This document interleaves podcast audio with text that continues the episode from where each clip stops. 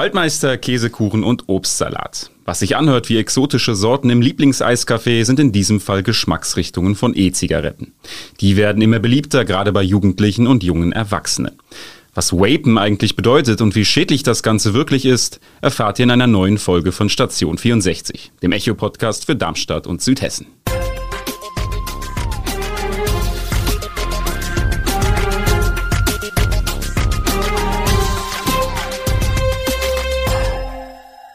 Gute aus der Echo-Redaktion.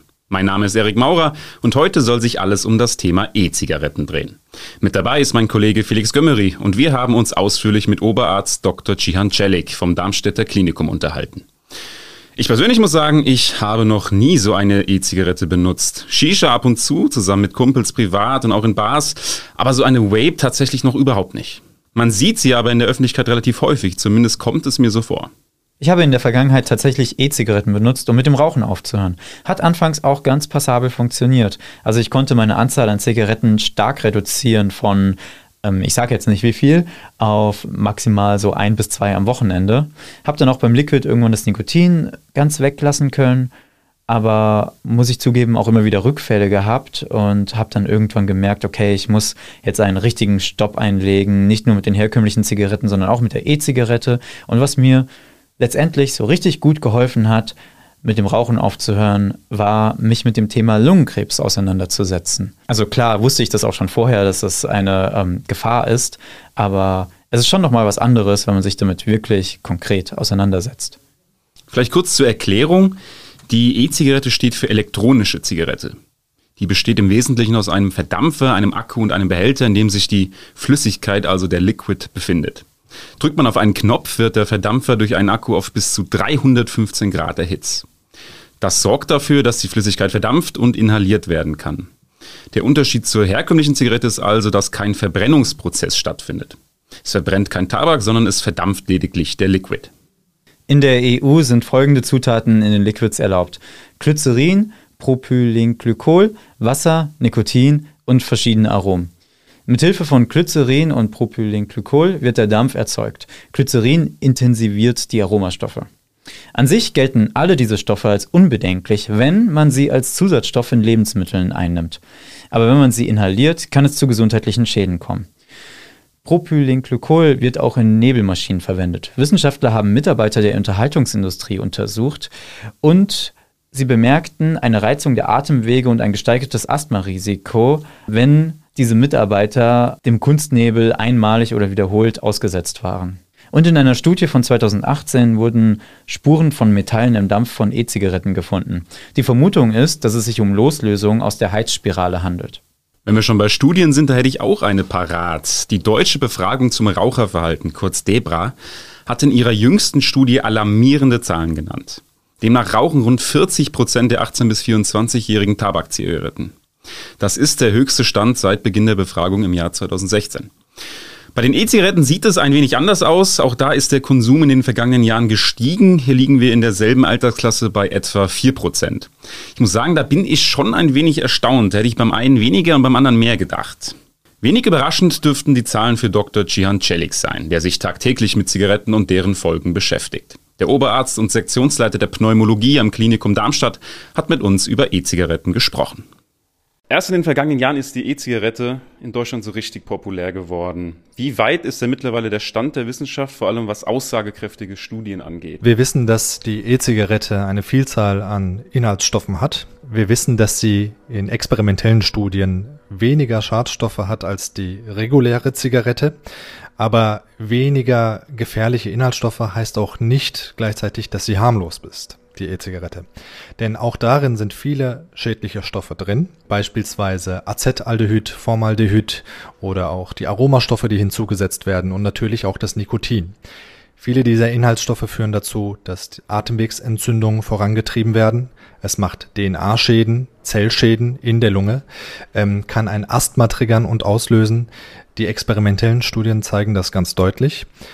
Was wir noch nicht genau wissen, sind die Langzeitstudien unter Echtleben-Bedingungen, Real-Life-Bedingungen, denn so alt ist diese Erfindung einfach noch nicht. Wir gehen davon aus, dass wir in den nächsten Jahrzehnten mehr Erkrankungen feststellen werden, die in Zusammenhang mit den E-Zigaretten und der Langzeitbenutzung der E-Zigarette im Zusammenhang stehen, aber noch ist die Faktenlage da sehr dünn, was die Real-World-Daten angeht.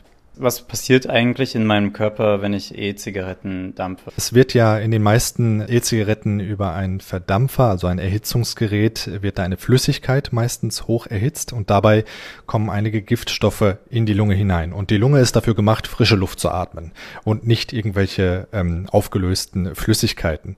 Und dabei sind eben eine Reihe von äh, Schadstoffen mit dabei, die aktiv das Lungengewebe schädigen, ähm, kanzerogen sind, also Krebs auslösen können können bei einer Langzeitbenutzung und ähm, auch Entzündungen der Atemwege triggern können. Daher ist es ganz wichtig äh, zu beachten, dass obwohl man immer wieder hört, dass in einer normalen Zigarette ja viel mehr Schadstoffe drin seien, dass die E-Zigaretten nicht harmlos sind. Und dieselben Prinzipien, die bei Inhalation von Zigarettenrauch gelten, gibt es in einer abgeschwächten Version, aber auch bei Inhalation von E-Zigarettendampf. Es werden häufig Argumente vorgebracht, dass E-Zigaretten eine bessere Alternative zum Rauchen sei. Ähm, wie stehen Sie dem gegenüber? Es gibt da mehrere ähm, Betrachtungsweisen. Die Fachgesellschaften in Deutschland und auch die WHO und auch die europäische warnt davor, die E-Zigarette als Alternative zum Rauchen zu sehen. Auch davor, das als Ausstiegsmittel zum Rauchstopp, also zur Entwöhnung zu benutzen. Denn die E-Zigarette hat zum einen eine noch unbelegte Studienlage, was die Langzeitschäden angeht. Und zum anderen ist es so, ähm, dass diese Schadensminimierung Maßnahme, die E-Zigarette zu wählen, weil sie weniger Schaden hervorruft, dass diese Strategie unter echten Bedingungen nicht funktioniert. Denn die meisten E-Zigarettenraucher, und das sind 80 Prozent laut aktuellen Erhebungen, rauchen sowohl normale Zigaretten als auch E-Zigaretten beides. Und es summiert sich quasi der Schaden der E-Zigarette mit dem Schaden der normalen Zigarette. Es gibt auch Menschen, die sagen, ich kann mit der E-Zigarette auf normale Zigaretten einige verzichten, also ich kann reduzieren, aber auch diese Reduktion von normalen Zigaretten führt nicht zu einem wirklich entscheidenden Reduktion der gesundheitlichen Risiken des Rauchens. Also es gibt keine lineare Beziehung dazu. Gebe mal ein Beispiel.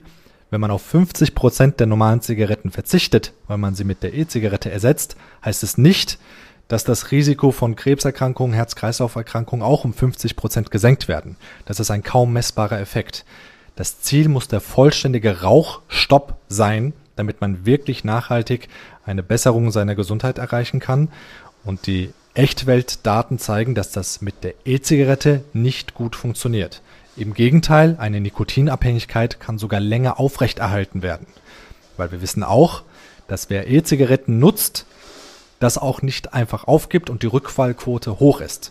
Wenn man stattdessen Nikotinersatzprodukte nimmt, wie Pflaster beispielsweise oder die Kaugummis zusammen mit einer adäquaten Beratung, damit hört man meistens, und das heißt in 90 Prozent der Fälle, irgendwann auf und hat einen vollständigen Rauchstopp erreicht.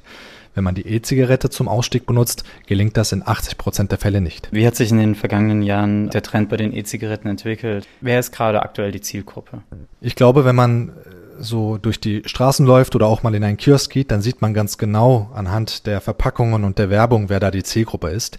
Es ist auch so ein Phänomen, jedes Mal, wenn die Tabakindustrie unter Druck gerät, werden andere Produkte sich überlegt, um einfach den Markt zu vergrößern. Und momentan ist das so, einerseits hat man die jungen Menschen als Zielgruppe auserkoren mit sehr poppigen Verpackungen und Geschmacksstoffen mit Bubblegum Flavor oder anderen fruchtigen Geschmackssorten. Das senkt definitiv die Schwelle herab, zu der man äh, zu diesen Produkten greift. Das normalisiert das Rauchen wieder in unserer Gesellschaft und stellenweise werden sogar Nichtrauchergesetze wieder damit umgangen. Und ähm, auf der anderen Seite sind es die Tabakerhitzer der äh, Tabakindustrie, die wie ein Apple Store aussehen, die Geschäfte, in denen, in denen die angeboten werden, was als gesündere Alternative angepriesen wird, aber natürlich auch stark beworben wird. Und das Ziel ist natürlich wieder die Zielgruppe zu vergrößern. vor allem junge Menschen und eben äh, den Menschen, die das normale Rauchen eher ablehnen mittlerweile, die man vielleicht für diesen Markt verloren hat, dass man sie wieder äh, als Zielgruppe neu gewinnen kann. Und was kann sich denn beim Jugendschutz noch verbessern?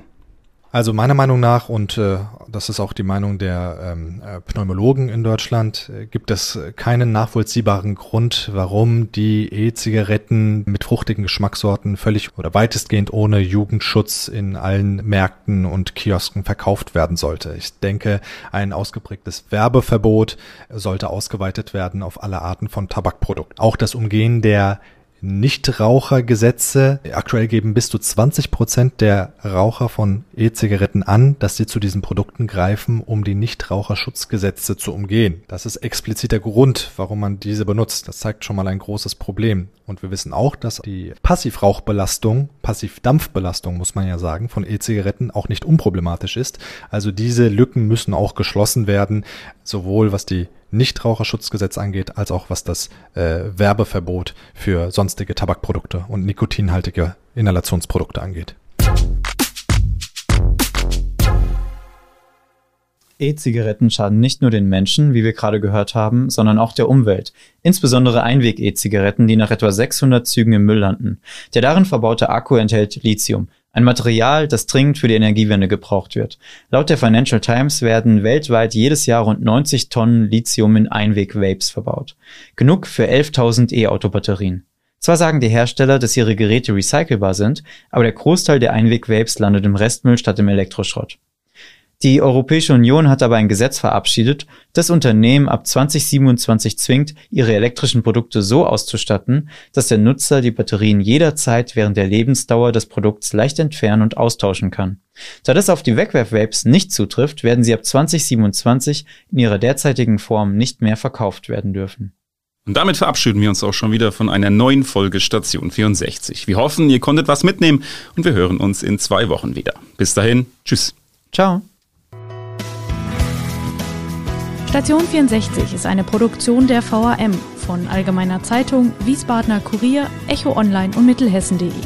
Redaktion und Produktion die VolontärInnen der VAM. Ihr erreicht uns per Mail an audio.vam.de.